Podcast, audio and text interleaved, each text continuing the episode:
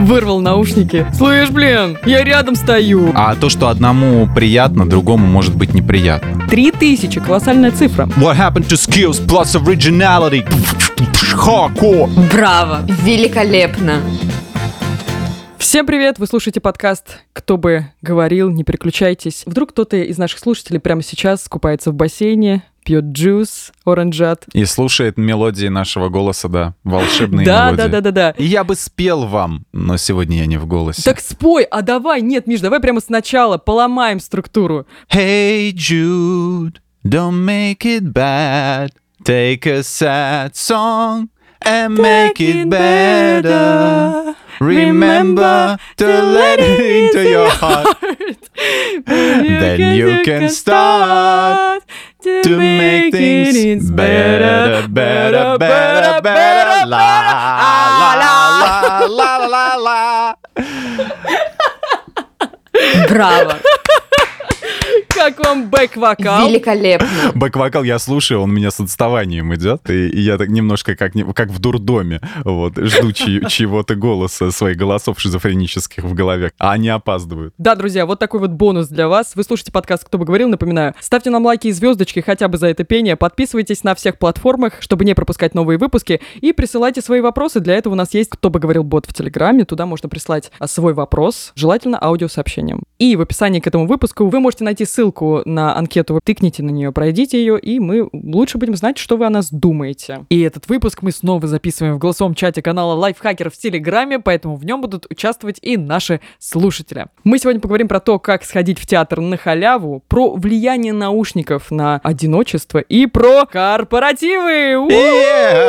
И поговорим мы сегодня с Дашей Костючковой. Даша, привет. Привет! С Михаилом Вольных. Миша, привет. Привет. И Екатерина Тюрина, всем большой привет. Итак, с 1 сентября в России стартует культурная программа «Пушкинская карта». Оформив карточку, молодые россияне, какие молодые, в возрасте от 14 до 22 лет, смогут получить от государства и тут должны быть какие-то фанфары, дайте мне, тоже сейчас озвучим это. пам па ба бам пам Там-та-да-да. пам Ба-ба-бам.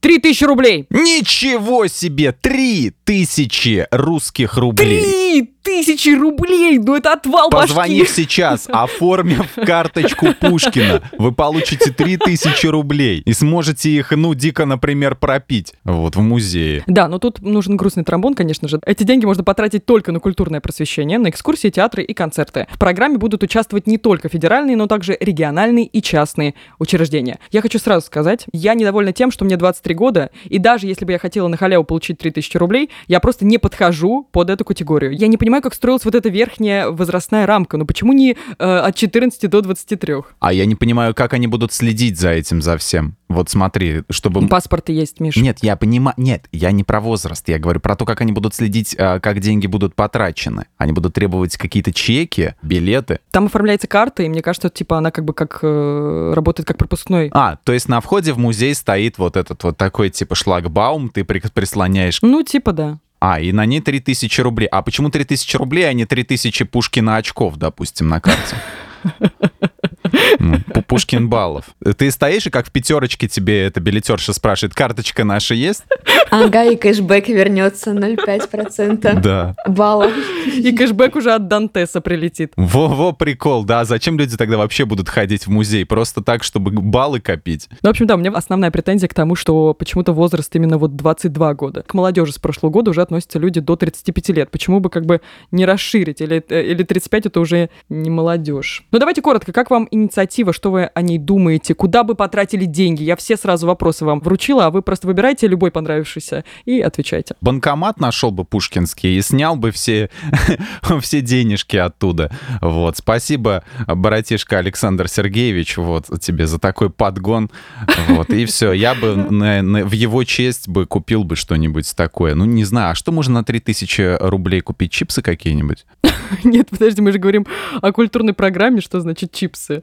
Деньги снять нельзя, Миш, давай с этого начнем. Я тебя немножко Ах, разочарую. Засада. Придется идти смотреть экспозиции. Три тысячи, колоссальная цифра. Блин, а нет, вот, кстати, это, этого хватит на где-то примерно, может быть, два билета. Вот, если идти в сезон в театральный, я бы, наверное, сходил... Но я был в театре Эцетера а, в Москве. Калягин а, выступал, там по Чехову был спектакль. Блин, я бы на что-нибудь такое еще раз сходил, и еще не один раз. Вот это было бы клево. А, кстати, друзья, вы знаете, вот эти 3000 это что, единоразовый платеж? Он же не ежемесячный. Я не думаю, что у нас государство раскошелится на 3000 каждый месяц. Это просто один раз. Да, мне тоже кажется, что это единоразовое. А, то есть это все один раз на всю жизнь? Конечно, ну какие раз в месяц? Причем, ну, я информации не нашла конкретной, но интуиция подсказывает, что все-таки это один раз. Не, Катя, а ты бы что, на какие бы ты экспозиции бы сходила? Куда бы ты потратила? Короче, это стыдно, да, но я в этом признаюсь. Я живу в Петербурге 5 лет, и я ни разу не была в Александринском театре. Ни разу. Я очень давно туда хотела попасть. И вот я перед записью подкаста посмотрела, сколько стоит билет, и я поняла, что да, ты прав. Хватит в целом на два билета два раза сходить в Александринский театр. За вход полторы и за выход полторы. Да, да, да, да. Но в целом, если очень хорошо ты хочешь выбрать хорошее место, то билет стоит 3000 в Александринку. Ну, в общем, я бы сходила на мюзикл какой-нибудь. Может быть, балет Ромео и Джульетты, или тот же Нотр-Дам де Пари, или Щелкунчик. Ну, в общем, это бы хватило на один билетик, друзья. Даш, тебе как инициатива, что о ней думаешь? Мне кажется, это классная штука. Ты спрашивала, почему до 21 года. Мне кажется, я придумала ответ. До 22. Потому что это рассчитано на тех, кто заканчивает школу и учится в ВУЗе. Потому что планируется, что когда ты закончишь ВУЗ, ты пойдешь работать, а значит, денежки у тебя уже будут на культурное просвещение в том числе. А до 21 ты как бы учишься, возможно, там у тебя не очень большая стипендия, и это тебе помощь для того, чтобы как-то провести свой вечер чуть более разнообразно, чем обычно. Ну, все равно, мне кажется, могли бы расширить до 25, потому что люди разные, люди берут там ГПЕ и поступают чуть позже, люди учатся в магистратуре и не работают принципиально. Ну да, кто-то до 40 сидит у родителей на шее, ну давайте сейчас еще и им будем чем-то подкидывать. Ну как-то... Йоу, надо всех уважать, просто, понимаешь, ну... Мне кажется, что то, что есть уже сейчас такая возможность, это прикольно. Благодарим президента. Хотя бы потому, что, ну вот представьте, есть какой-то молодой паренек, хочет пригласить девушку на свидание. Уже у родителей денег просить, например, не хочет или не хочет особо рассказывать, куда он и с кем идет. А тут вот тебе, пожалуйста, в театр, в музей, на выставку. Ну, вариантов же масса. Ну, прикольно же. Ну, вот ты сказала, смотри, даже смешно, театр, музей на выставку, это все, и закончились свидания, потому что карта дает возможность сходить только на один раз. Три свидания, ничего не случилось, чувак, все, а, твоя затея музей, дело табак. Это такая дополнительная мотивация очень качественно проводить экскурсию, чтобы потом после третьего свидания уже не нужно было вести в культурные места. А можешь просто прийти и сказать, блин, такой душняк, пошли лучше там в Макдональдсе посидим. Даш, давай тоже какие-то три или два, э, там какие-то театральные постановки, спектакли, которые ты давно хотела попасть, и вот бы попала бы вот так вот на халяву. Мне кажется, было бы круто обязательно сходить на одну экскурсию по своему городу, потому что вот вангую, что далеко не все из нас реально знают нормально эм, историю своего города, где они живут, или хотя бы где они родились. А это бывает порой очень даже интересно, потому что мы ходим каждый день вокруг э, каких-то зданий, даже не знаем, сколько лет они стоят, кто их строил. Ходим вокруг памятника Ленина и не знаем, когда его поставили, и кто его протирает от птичьего помета. Было бы очень интересно, да. Стоит лысый мужчина с усами, и мы до сих пор не знаем, кто он. Проходишь и думаешь, да кто этот лысый? Есть классные экскурсии, не обязательно по тем достопримечательностям, которые ты стопудово знаешь, что они есть. Есть маленькие какие-то районы, которые очень аутентичные и интересные посмотреть. Но опять же, в районы бесплатно же можно зайти без трех тысяч рублей. Но тебе не расскажут. В некоторые районы зайдешь с тремя тысячами, а выйдешь с нулем. Еще должен останешься. Да. Даша говорит правильно, потому что Петербург огромный город, э, все зациклены только на центре. Но если вот взять какую-то городскую экскурсию по улочкам историческим, то ты столько всего узнаешь, столько всего обнаружишь, поэтому да, это правда. Экскурсия в Девяткино. Ну, для, для тех, кто не живет в Петербурге, Девяткино — это крайняя ветка метро, это, ну, такой немножко пацанский район, один из пацанских районов, и такой заброшенный, немножко далекий. Вот, так. Угу. Еще я бы обязательно сходила на балет, просто потому что я его обожаю, и если кто-то вдруг туда соберется, берется. Одну из последних постановок, которую я смотрела и прям классно рекомендую, это «Жизель или Велисы». Ну, почему туда стоит сходить именно за эту карту? Потому что не всегда ты отжалеешь будучи студентом или школьником, себе деньги на балет. Все равно 3000 рублей, блин, а, смотри, это же на один раз. Это единственное, на что ты можешь потратить. Ну почему на один раз? От 14 до 22 лет, только вдумайся. Вот сколько это, сколько это примерно? 22 минус 14. У меня очень плохо математика работает, сейчас мне Google подскажет. Это целых 8 лет. 3000 рублей на 8 лет. Вот один раз тебе в жизни. Не знаю, чем выделять такие деньги на карты, может быть, лучше бы все-таки потратили бы на пенсии, дороги, больницы и так далее. Прекрасно, что ты об этом сказал. Смотрите, Жизель и Велисы, ты говоришь о постановке, которая в Париже сейчас, да? То есть она не приезжает к нам. Ты хочешь поехать в Париж и там посмотреть на балет? Нет, это классический сценарий. Я не говорю поехать. Я его смотрела в Минске, которая играла местная труппа и прекрасно сыграла. То есть это, это же есть спектакль. Его можно поставить в каком угодно городе. Ну, типа, знаешь, приезжает обычно Нотр-Дам де Пари в Петербург, и все туда хотят именно к этой труппе, которая парижская, и пойти на эту труппу. Поэтому я и спросила, вдруг ты хочешь конкретно вот на конкретных а, людей на сцене пойти в том числе? Знаешь, проблема в том, что я была однажды на Великом Гэтсби. Это супер сумасшедшая европейская постановка постановка, там американские, европейские хореографы работали, там с какая-то супер трупа. Это где ты была, в какой стране? Они приезжали в Минск, а, и это была самая худшая постановка, которую я видела в своей жизни толстые балерины с недотянутыми носками. Они ужасно несинхронно танцевали, не попадали, ничего не понятно. Костюмы тоже средние, со светом что-то не то. В общем, как мне кажется, современные постановки, они немножечко такие экспериментальные. То есть тут может получиться, может нет. Кому-то зайдет, кому-то нет. А вот с классикой тут не прогадаешь. Ты ее посмотришь и точно поймешь, в принципе, тебе это заходит или нет. Потому что сложать на суперклассической постановке, мне кажется, намного сложнее, потому что ее уже столько раз до тебя показывали, столько раз уже ее другие постановщики интерпретировали, и ты знаешь ее опыт, что в принципе ее сложно испортить, мне кажется так. Классику не испортишь. А мне кажется, что наоборот, многие сейчас любят и классические сюжеты показывать в каких-то современных интерпретациях, переносить это все, ну не то чтобы даже в современные декорации там какого-нибудь Гамлета, да, а просто экспериментировать и изменять сюжет и все, все такое прочее. Я всегда как-то с таким недоверием большим смотрю на все это, думаю, а стоило ли? А европейские театры вот почему-то любят вот именно экспериментировать с классическими сюжетами. Наверное, потому что за столько лет, сколько все это уже существует и написано, людям уже надоело одно и то же смотреть. Хочется переосмыслить. Ровно о том я и говорю, что если у тебя э, единоразовый платеж в размере 3000 рублей, и ты думаешь, куда пойти, то идти стоит на классику. Потому что если тебе не зайдет современная постановка, ты разочаруешься в целом, там, я не знаю, во всем театральном искусстве или балетном. А с классикой меньше шансов, что это произойдет. Ну да, и к вопросу о том, что экспериментируют э, больше европейские театры. Блин, я бы очень хотела сходить на какой-нибудь спектакль Богомолова Константина, потому что очень много слышала всяких отзывов странноватых про то, что он там голые люди ходят по сцене. Ну, как вы понимаете, я только из-за голых людей бы посмотрела. А этот, как его, Бесов, что ли, да, Достоевского он там? Что-то да, да, да. Кто-то мне говорил, кто-то давал, по-моему, интервью Ксении Собчак, что он пошел на этот спектакль. Ох, после его заявлений всяких в Фейсбуке я вообще бы не хотел бы на Богомолова идти. Хотя, в принципе, если отделять человека от искусства, что, в принципе, приходится в нашей жизни, в современной, в российской, очень часто делать, наверное, да, наверное, там можно что-то посмотреть. Так, к нам прямо сейчас сейчас хочет подключиться наш слушатель Роман. Давайте дадим ему слово. Роман, доброе утро, добрый день, здравствуйте. Привет. Привет.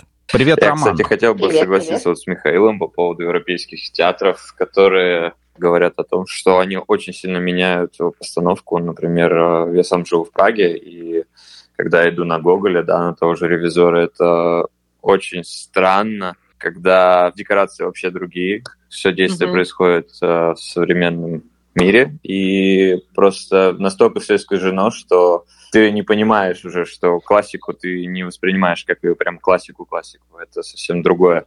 Это более какой-то современный театр, где кто-то может выкрикнуть и начаться вакханалия. То есть, например, герой может появиться и в зале, и вот начать кричать. То есть, А, такой перформанс. М. да, да, это больше Иммерсивная перформанс, и такая они штука, да? как бы стараются показать вообще другое состояние, да, хотя все время упоминают, что действия проходят типа в России. Может быть, я думаю, что может быть проблема в том, что боятся постановщики как-то не попасть в культуру. Они не знают, то есть, допустим, российской культуры, и не знают, зайдет ли их, грубо говоря, зрителям вот эта постановка, поймут ли они ревизор. Поэтому они пытаются как-то ее адаптировать под себя и как-то, ну и иногда слишком как-то увлекаются экспериментами. Может, поэтому? Да, именно так, скорее всего, так и все происходит. Ну, как бы и вставки, например, э, юмора, да, вот есть э, как бы в каждой культуре это разный юмор. Например, чешский юмор это своеобразно, это всегда о туалетах. И то есть в ревизоре там есть действия, которые проходят в туалетах, и типичный чешский юмор, то есть как бы вставляется и зал смеется, а когда ты сидишь и смотришь такое, зачем вы это сделали, зачем вы убиваете классику? А когда ты сидишь, ты из России, и тебе жутко стыдно. Да, да, именно так. То есть как бы и смотришь вокруг, а всем вроде и хорошо, а ты такой, блин, а я в национальном театре, и тут смотрю туалет на сцене, супер, спасибо. Хорошо тем, кто на сцене, мне кажется. Да, да, да, в этот момент очень. Роман, расскажите, интересно, в Чехии есть какие-то тоже, может быть, программы поддержки там интереса к культурным программам? Может быть, какие-то вот там 3000 Да, сколько Чехия э, выделяет долларов. на культуру, может быть, если выделяет вообще? Понятно, в современном мире коронавируса бюджеты подсократились. Ну, вот, выделяются, скорее всего, деньги на поддержку театров, э, музеев, зоопарков, просто чтобы поддержать их. То есть, как бы нету такой инвестиции именно во что-то новое. Но, например, э, что касается культуры, очень э, такое говорящее о поддержке. Это создание, например, есть трамвай именно в Праге, и они делают исторические трамваи, где человек за обычную цену может купить билет. Во-первых, это красиво, это такая историческая ценность Мгм. несет в себе. И там еще идет экскурсия по городу, то есть для обычных туристов, которые приезжают спокойно, они могут слушать, и не нужно, например, ничего как бы покупать гида какого-то дорогого, тебе Мгм. все расскажет, ты еще едешь в комфорте, и тебе предложат, например, э, выпить вина или пиво в этом же трамвае. Да ладно, прикол. То есть это, Это как бы интересно. такое э, в плане поддержки. Ну или, например, у нас есть... э, В плане поддержки алкоголизма. В плане поддержки алкоголизма, да. А, Еще очень интересная есть программа, это «Ночь музеев», когда Это, и- да, и у нас есть. Но да. она по всему миру, то да. есть, как бы, да, и вот это Мгм. вот кайф. То есть также потом началась э, ночь театров, э, потом ночь э, костелов, это ну церквей, да, то, что можно спокойно заходить Мгм, без каких-либо инвестиций. И потом самое интересное то, что до сих пор осталось и во время коронавируса, это открытие зданий, которые были всегда закрыты. То есть это, например, спокойно можно сходить в Сенат, спокойно можно Мгм. сходить в парламент, можно сходить в здания, которые как бы более-менее э, заброшены. Вот Есть у нас такое место касарны, бывшие казарны, ну, где солдаты были. И дом инвалидов, к примеру, где обычный человек просто вообще не может зайти с того, что это раз, ну, полуразрушенное здание, а там все такое открытое. То есть в определенные дни, да, открываются как бы Да. доступ к... Ага, прикольно. Раз в Супер. год, например, да, или вот, например, там есть тоже это ночь э, руфтопов. То есть у нас очень ограничено, э, например, с э, шумом. После 10 Мгм. часов нельзя шуметь, а именно вот в эти ночи как бы можно шуметь спокойно в центре на каких-то зданиях сверху. То есть там идет какая-то тусовка или перформанс, или даже концерт может быть на крыше дома. Роман, вы находка прям для нашего подкаста сегодня. Да, это, это мы не ожидали так, такого, такого информативного сообщения. Да, потому что обычно у нас, Роман, если вы слушали когда-то наши стримы в Телеграме, у нас обычно дети подключаются и говорят, давайте поиграем в Майнкрафт. Вот, поэтому это наша примерно аудитория. И я, между прочим, всегда согласен поиграть в Майнкрафт. А вы прям, ну, прекрасные для нас слушателей в этом подкасте. Вы не хотите быть соведущим нашим? Я вам напишу. И прилечу в гости к вам в Прагу. Прекрасное знакомство. Это, это все делается, чтобы получить билет в Прагу. Я ломаю все сразу, объясняю, все карты вскрываю. Вот, Роман, не ведитесь. Не ведитесь на этот манящий голос. Да, Роман, Спасибо, Роман. огромное спасибо вам, да. Спасибо, что подключились. Давайте сегодня поговорим немножко, немножко о наушниках. Это не такая интересная тема, как театр искусства и э, мой будущий молодой человек в Праге. Вот, датский бренд аудиотехники провел исследование, чтобы выяснить, как часто использование наушников сказывается на психике. Оказалось, что это связано с одиночеством и проблемами в общении с людьми. Опрос среди британских пользователей компании показал, что в среднем они носят наушники 58 минут в день, и многие делают это для того, чтобы отгородиться от окружения. 47% опрошенных надевают наушники на прогулке, 29% в транспорте и 15% на работе или учебе, чтобы прокрастинировать. Откладывать Да, откладывать. яйца. В некоторых случаях наушники это действительно способ игнорировать людей. Поэтому давайте сегодня поговорим немножко о наушниках. Как часто вы носите наушники и бывали ли у вас случаи, когда вы надевали наушники, чтобы отгородиться от человека? Вот просто не хочется разговаривать, надел наушники и прикрылся тем, что ты очень занят. А блин, а это интересный способ на самом деле. Я наушники таскаю всегда. Иногда вот как говорят, что типа, ну, вот эта расхожая шутка, что типа раньше снимали шляпу, теперь вынимают наушник. С чего вы взяли, что я вынимаю наушник, например, да? Я стою в наушниках, слушаю, и если играет хороший трек, я дождусь, пока он закончит играть, потому что я слушаю обычно миксы, и как-то там разные бывают. Если скучный трек, я могу вынуть ухо и о чем-то там поговорить. Если классный трек, я буду либо орать, вот, себя не слышать через него, либо просто буду стоять, молчать, вот так вот сделаю вот так вот рукой, покажу, типа, «Тсс, тихо, погоди, сейчас, вот. И когда он закончится, тогда можно говорить. Мужчина, передайте за проезд. Мужчина, либо передавайте за проезд, либо выходите. А у Миши в наушниках четырехчасовой сет такой. А, кстати, да, четырехчасовой сет. Такой, да-да, сейчас доиграет, я передам.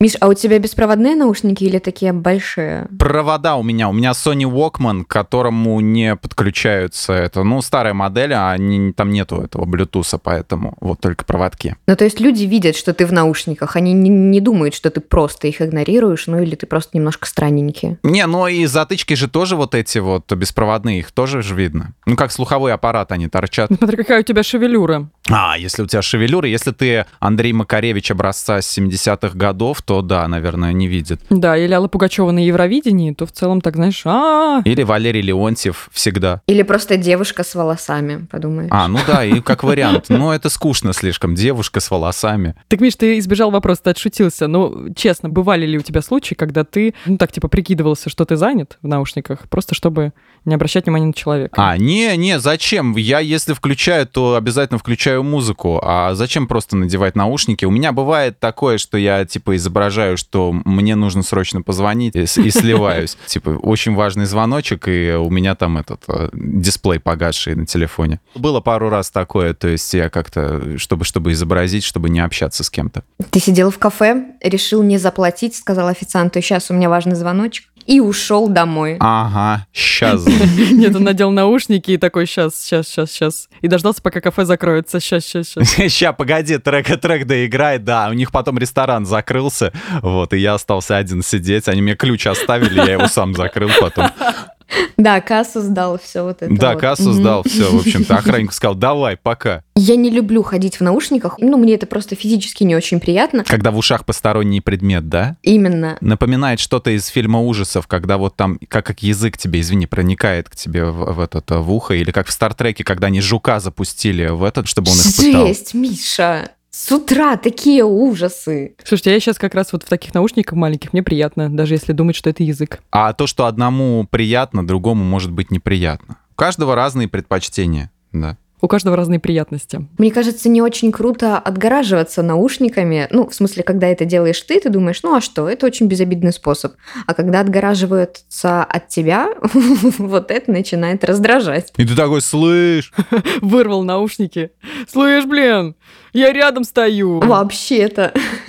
А ты, Катя, ты любишь наушники, я так понял? Ну, если отсылаться, что это язык, то, конечно, да. Но я хотела рассказать про этот опрос. Давайте вернемся к новости, что он говорит, что якобы там есть какое-то процентное соотношение людей, там, которые носят их, потому что вот они одинокие, и у них проблемы с общениями с людьми. Я постоянно ношу наушники, бывает больше там часа в день, как показало исследование точно, но это не значит, что я одинока. Это правда, поверьте. В университете у меня была однокурсница, которая постоянно приходила в универ с наушниками, на паре сидела с наушниками, выходила покурить в наушниках и уходила также в наушниках. Все потому, потому что она была социофобкой. А знаешь, что у нее там было? У нее там голос монотонный говорил, как в анекдоте. Вдох, выдох, вдох, выдох. Возможно, кстати. Но все потому, что она была социофобкой и интроверткой. Но она не была одинокой, у нее были, как бы, у нее был молодой человек и друзья и все прочее. Но просто вот это какой-то способ, не знаю, ну, социофобия — это вообще отдельное как бы явление. Слушайте, помните, был такой прекрасный фильм, Миша, наверное, должен знать, называется «Малыш на драйве».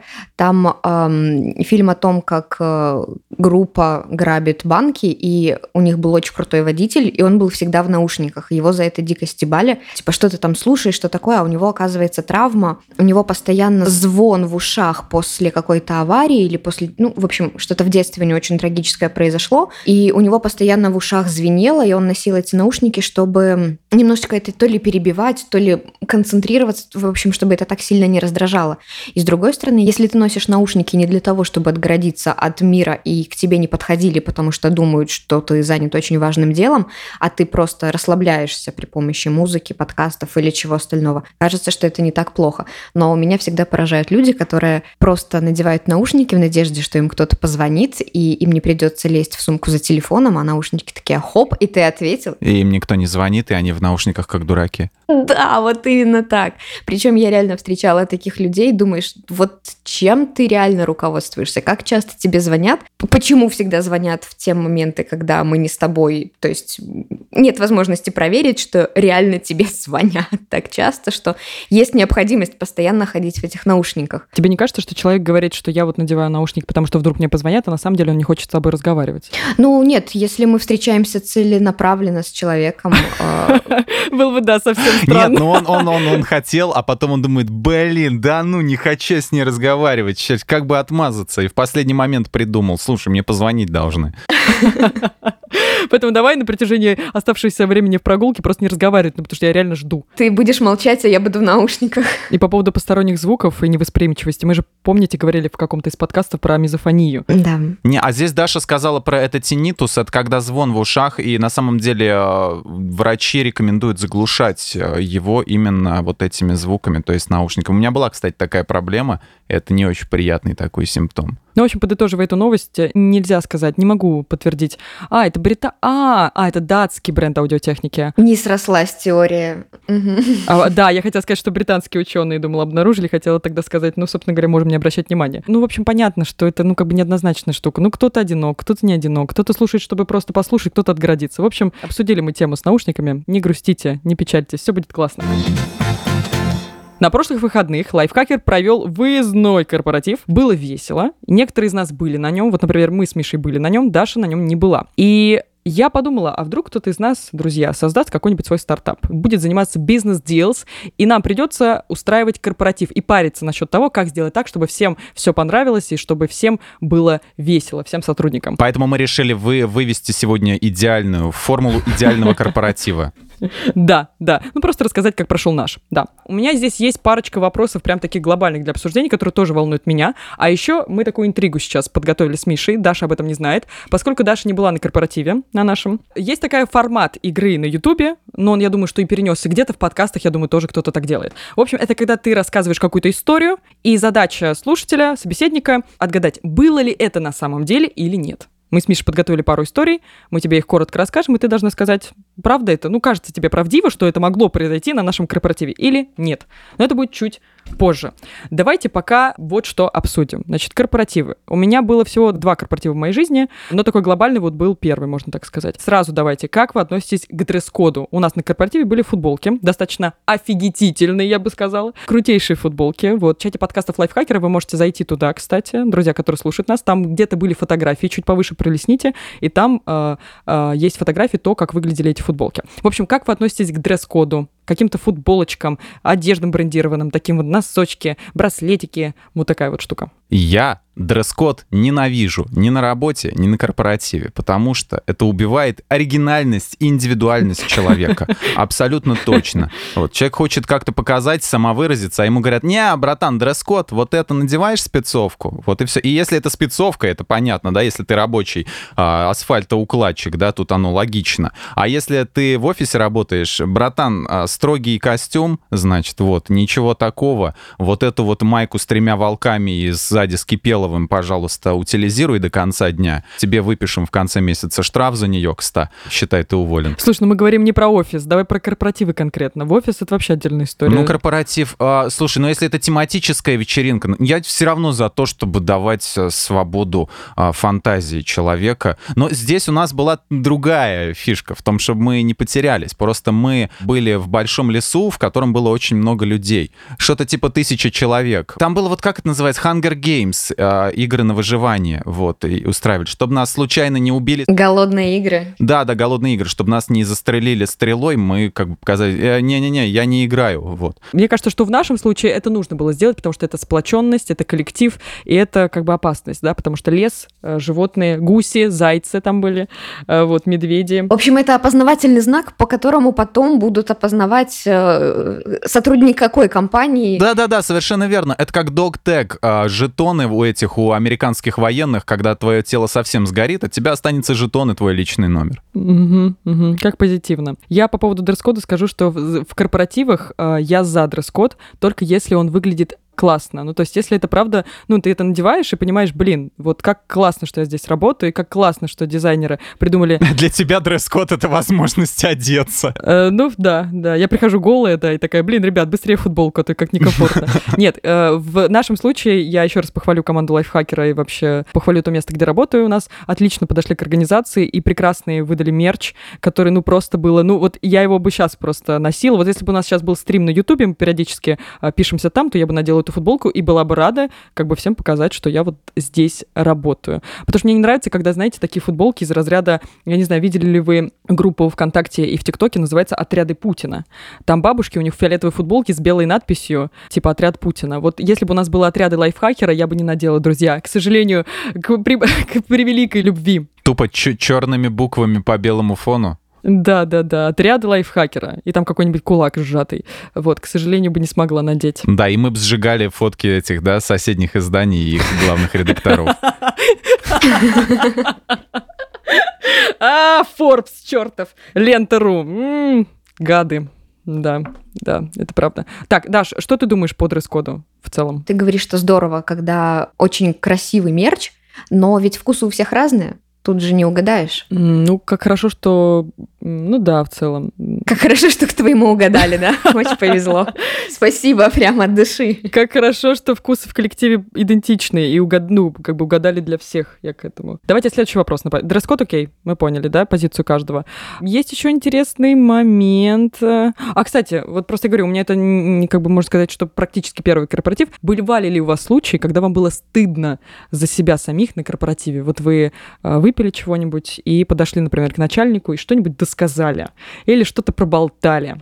Было ли у вас такое? Ах ты такой-то, раз такой-то. На моей памяти, я помню, был один ужасный, ну как бы как ужасный корпоратив. Мы просто решили отдохнуть в летнем домике, и это была избушка какая-то бабкина. Был сильный ветер, и все что-то нажрались раньше времени. И я видел просто, как бухгалтер ползет по стене. Приличная женщина, в общем-то. Вот. И я думаю, да, Сики, вот мы сидим на ее все взглядом проводили как-то. Вот. У нас был сдвоенный корпоратив, то есть а, с- снаружи был ад и угар, то есть в том плане, что Ленинград и прочее, все вот это типа а-а-а-а, пацаны. Вот, а у нас внутри было, то есть у меня был свой вот эта колоночка, и там был всякие Кайзер Чифс, записан Франц Фердинанд, нормальная музыка. Вот, как, как говорится, у меня получился корпоратив, у вас нет. И по- постепенно ко мне, к нам в этот в комнатку все больше и больше людей приходило, пока не села батарейка. Пока не пришла та женщина, которая к стенке прислонилась. Но это, кстати, случай ты описываешь как будто из уральских пельменей. Вот эти все сценки э, про то, как э, на корпоративе потусила, на следующее утро приходишь на работу, и все на тебя смотрят, улыбаются и показывают, знаешь, типа палец э, большой вверх. Ну, там типа, типа одобрительно, там, ну, молодец, типа, вот вообще показала себя с лучшей стороны, типа, ну, прям раскрылась как человек. Блин, есть такие вещи, которые я бы не раскрывал в людях. Еще маленький момент давайте, вот перед тем, как перейти к историям, это важно. Как вы думаете, и я как раз к тебе, Даша, обращусь, что ни в коем случае вот под запретом делать на корпоративе? Вот если ты прям с коллегами встретился, вот что нельзя делать, по твоему мнению? Пить и петь. Пить и петь? Серьезно? А Это- что, что делать на корпоративе, по-твоему, А что- надо? Теперь а мы что переходим к другому тогда? вопросу. Пить много, петь в моем случае вообще не стоит. У Даши просто два правила. Она держит записку в этом в кармане всегда. Пить, петь, чтобы не забыть. Нельзя. Запрет. Но просто представляешь, когда ты много выпьешь, что может произойти? Это вот, вот ровно потом на утро пальцы вверх большие, и класс тебе показывает все, а ты даже не знаешь почему. Что? Что я такое сделал? И тебе включают ролик из взрослых сайтов, вот, и говорят, а это ты. Не дай бог. Миш, что ты бы вот точно не делать на корпоративе? Вот прям если сделаешь, такой стыд будет.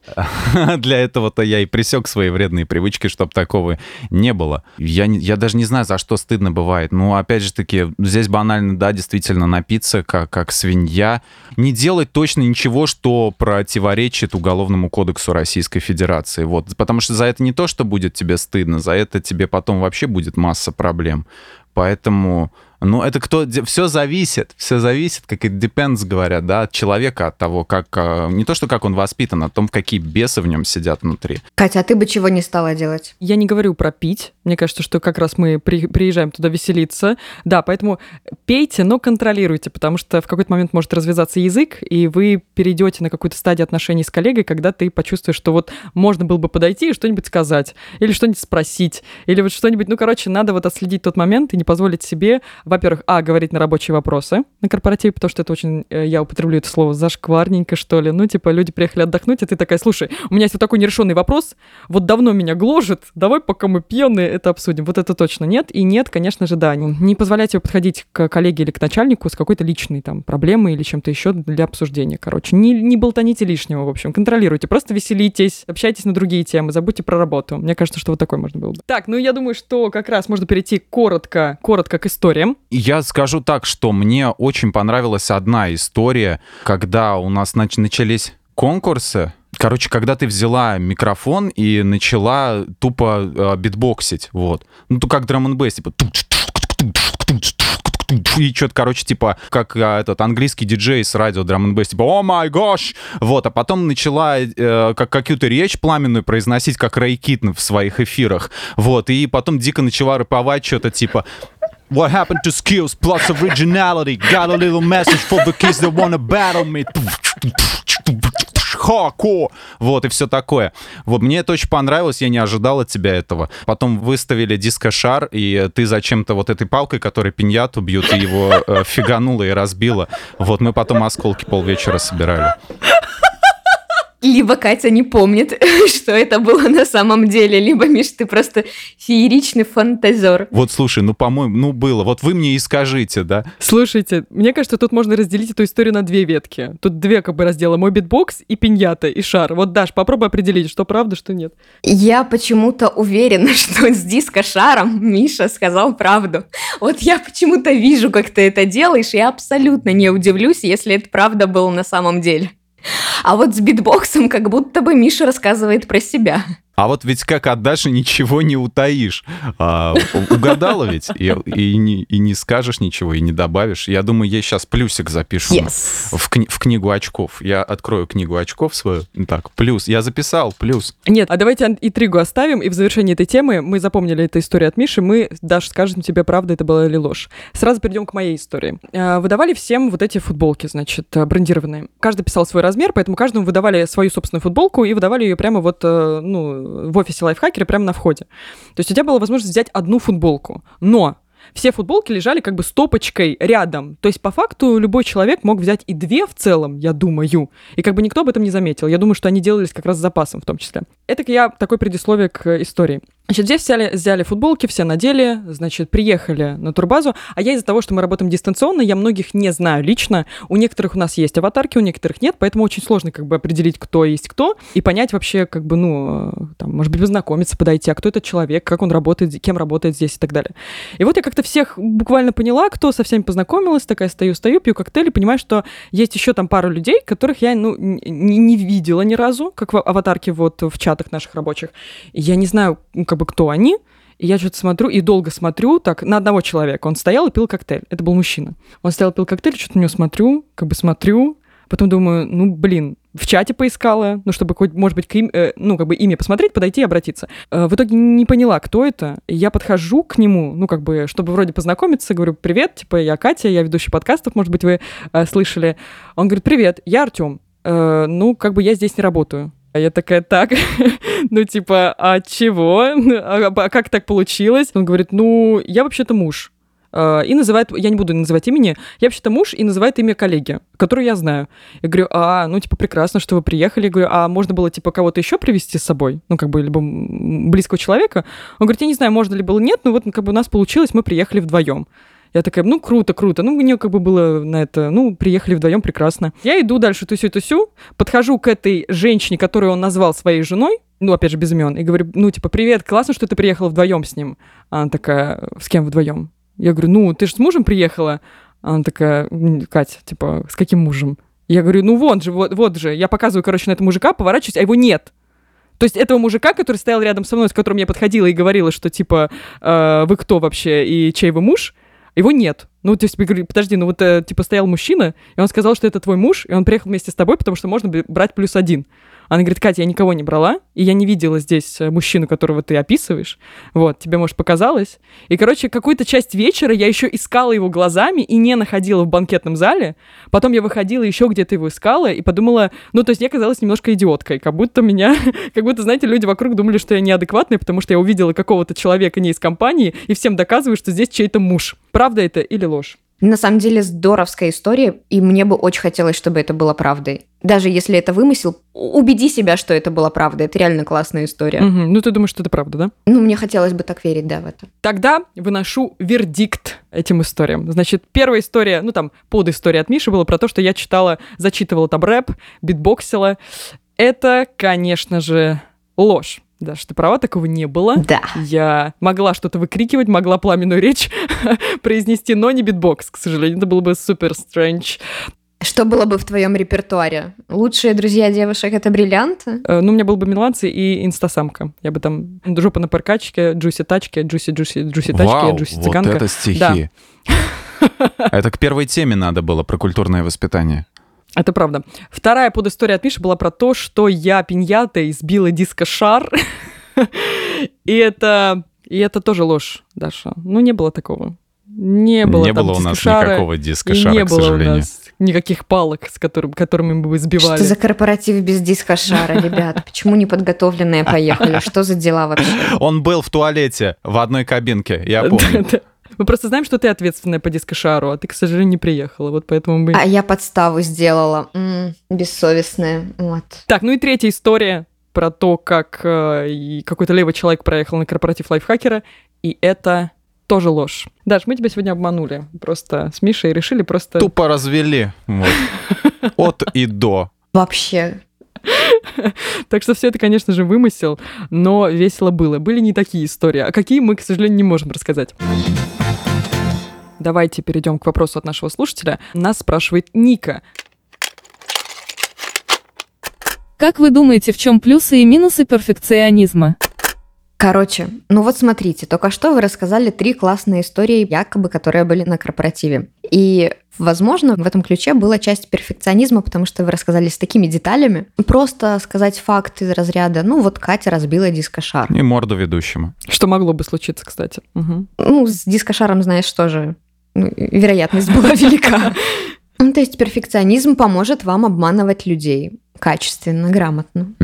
Это плюс? Ну, если ты хочешь обмануть человека, то, то это плюс, да. Ну, и, наверное, в продолжении к э, детальности, э, мы не про обман, конечно, но в целом, да. Наверное, плюс все таки что перфекционисты как бы более детально относятся к, ко всему, как вы считаете? Вот не только как бы... Мы сейчас не про обман, мы не про manipulation. Да тошнее, более, да, более глубоко на что-то смотрят, пока не доведут до их идеала. Угу. Хороший был фильм «Американский психопат» про плюсы и минусы перфекционизма. В том плане, что к концу фильма там вообще не было никаких плюсов перфекционизма. Чувак на этой теме вообще просто с ума сошел. Вот, кукухой поехал. Ну, он любил, чтобы было у него идеально чисто в комнате, чтобы все было прямо вот ге- геометрические фигуры были правильной формы.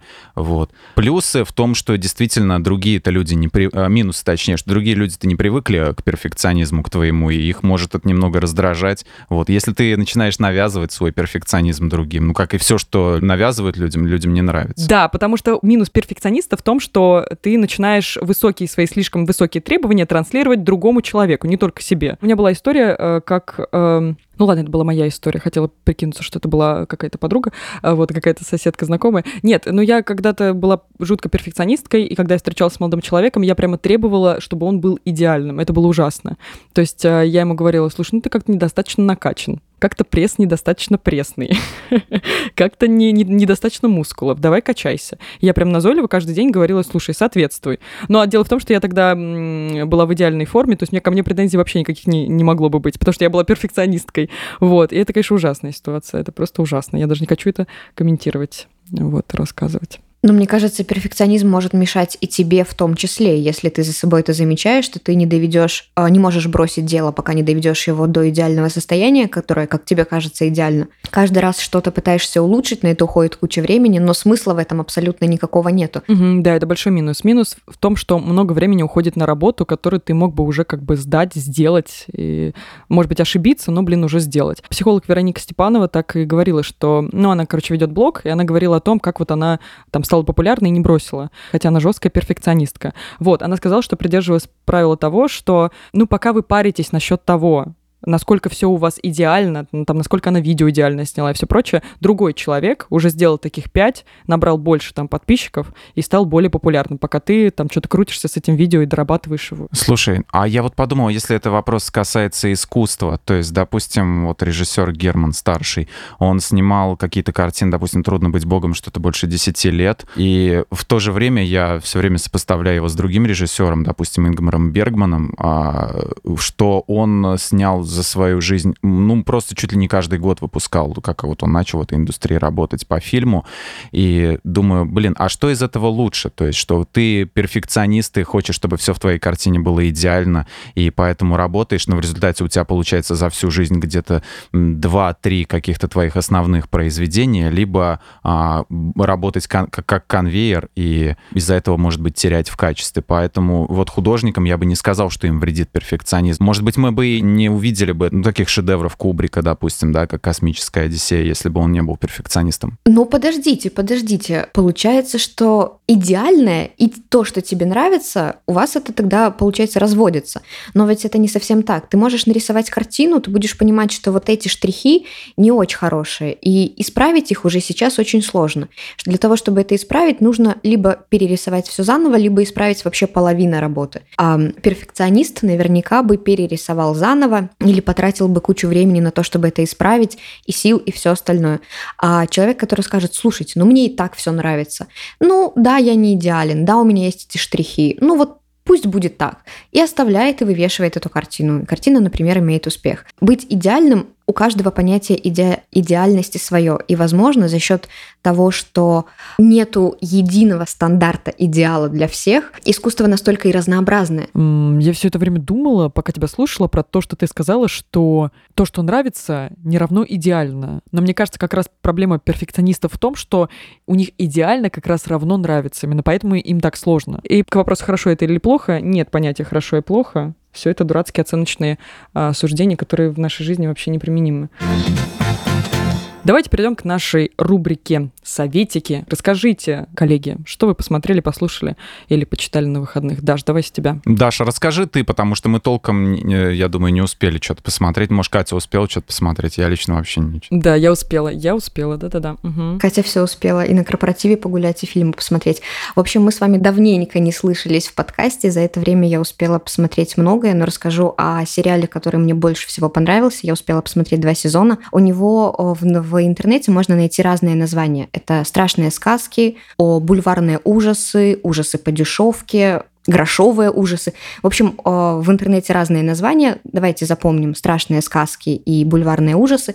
Это очень классный сериал. Я вообще поражаюсь, как я не видела его раньше он на грани мистики, чего-то непознанного, там и вопросы религии поднимаются, и намешаны различные сказочные, ну, давайте так назовем, персонажи, то есть там Франкенштейн соседствует с Дорианом Греем, и при этом есть и вампиры, оборотни, дьяволы, проклятия, ведьмы. Короче, это интересный фильм в плане того, что каким бы страшным он ни казался, в нем очень медленно развивается действие. Я смотрела первый сезон и поражалась, как отсутствие экшена может держать в напряжении.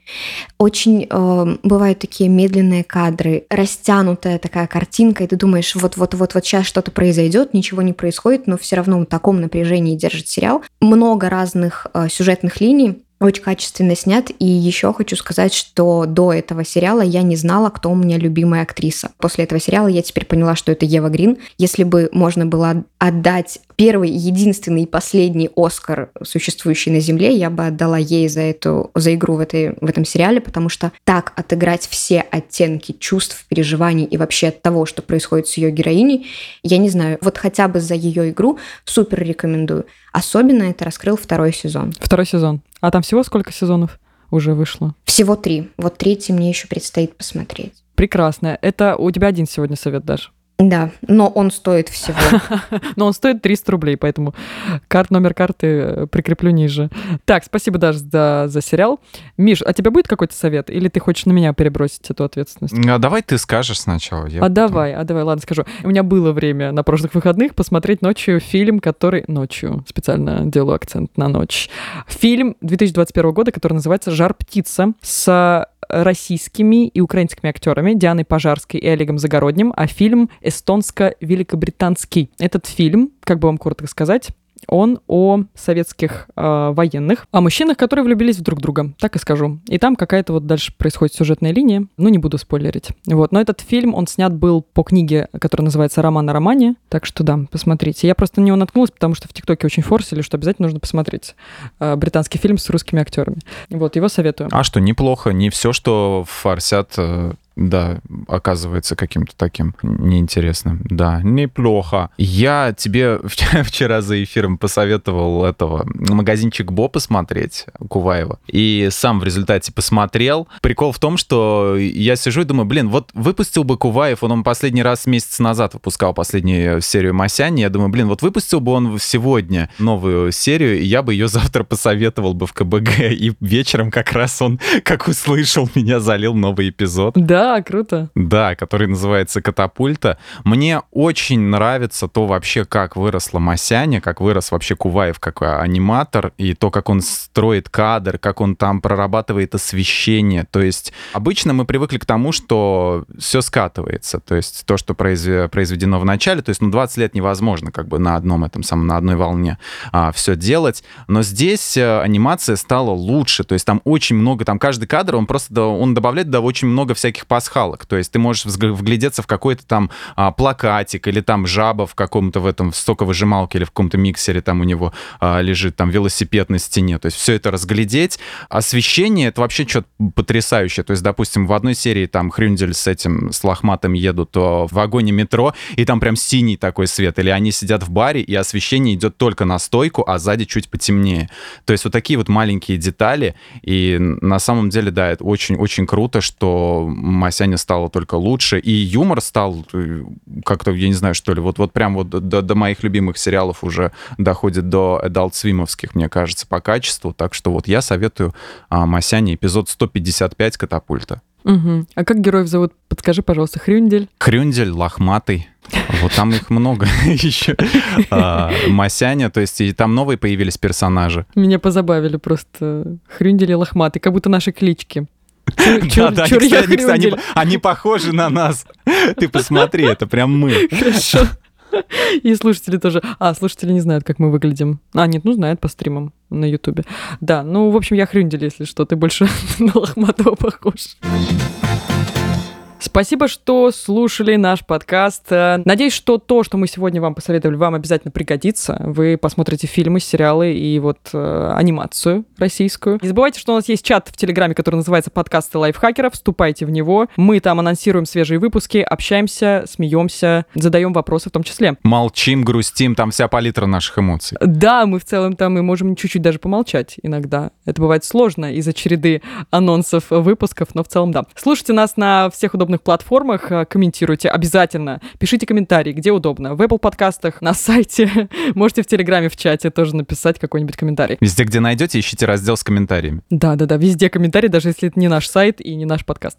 Да-да-да. Ставьте лайки и звездочки, и, конечно, присылайте свои вопросы в Телеграме. Я напоминаю, там есть «Кто бы говорил бот», и туда можно записать, нажать на кнопочку микрофона и записать голосом что-нибудь интересное, приятное. Друзья, всем большое спасибо и пока-пока. Пока-пока. Пока.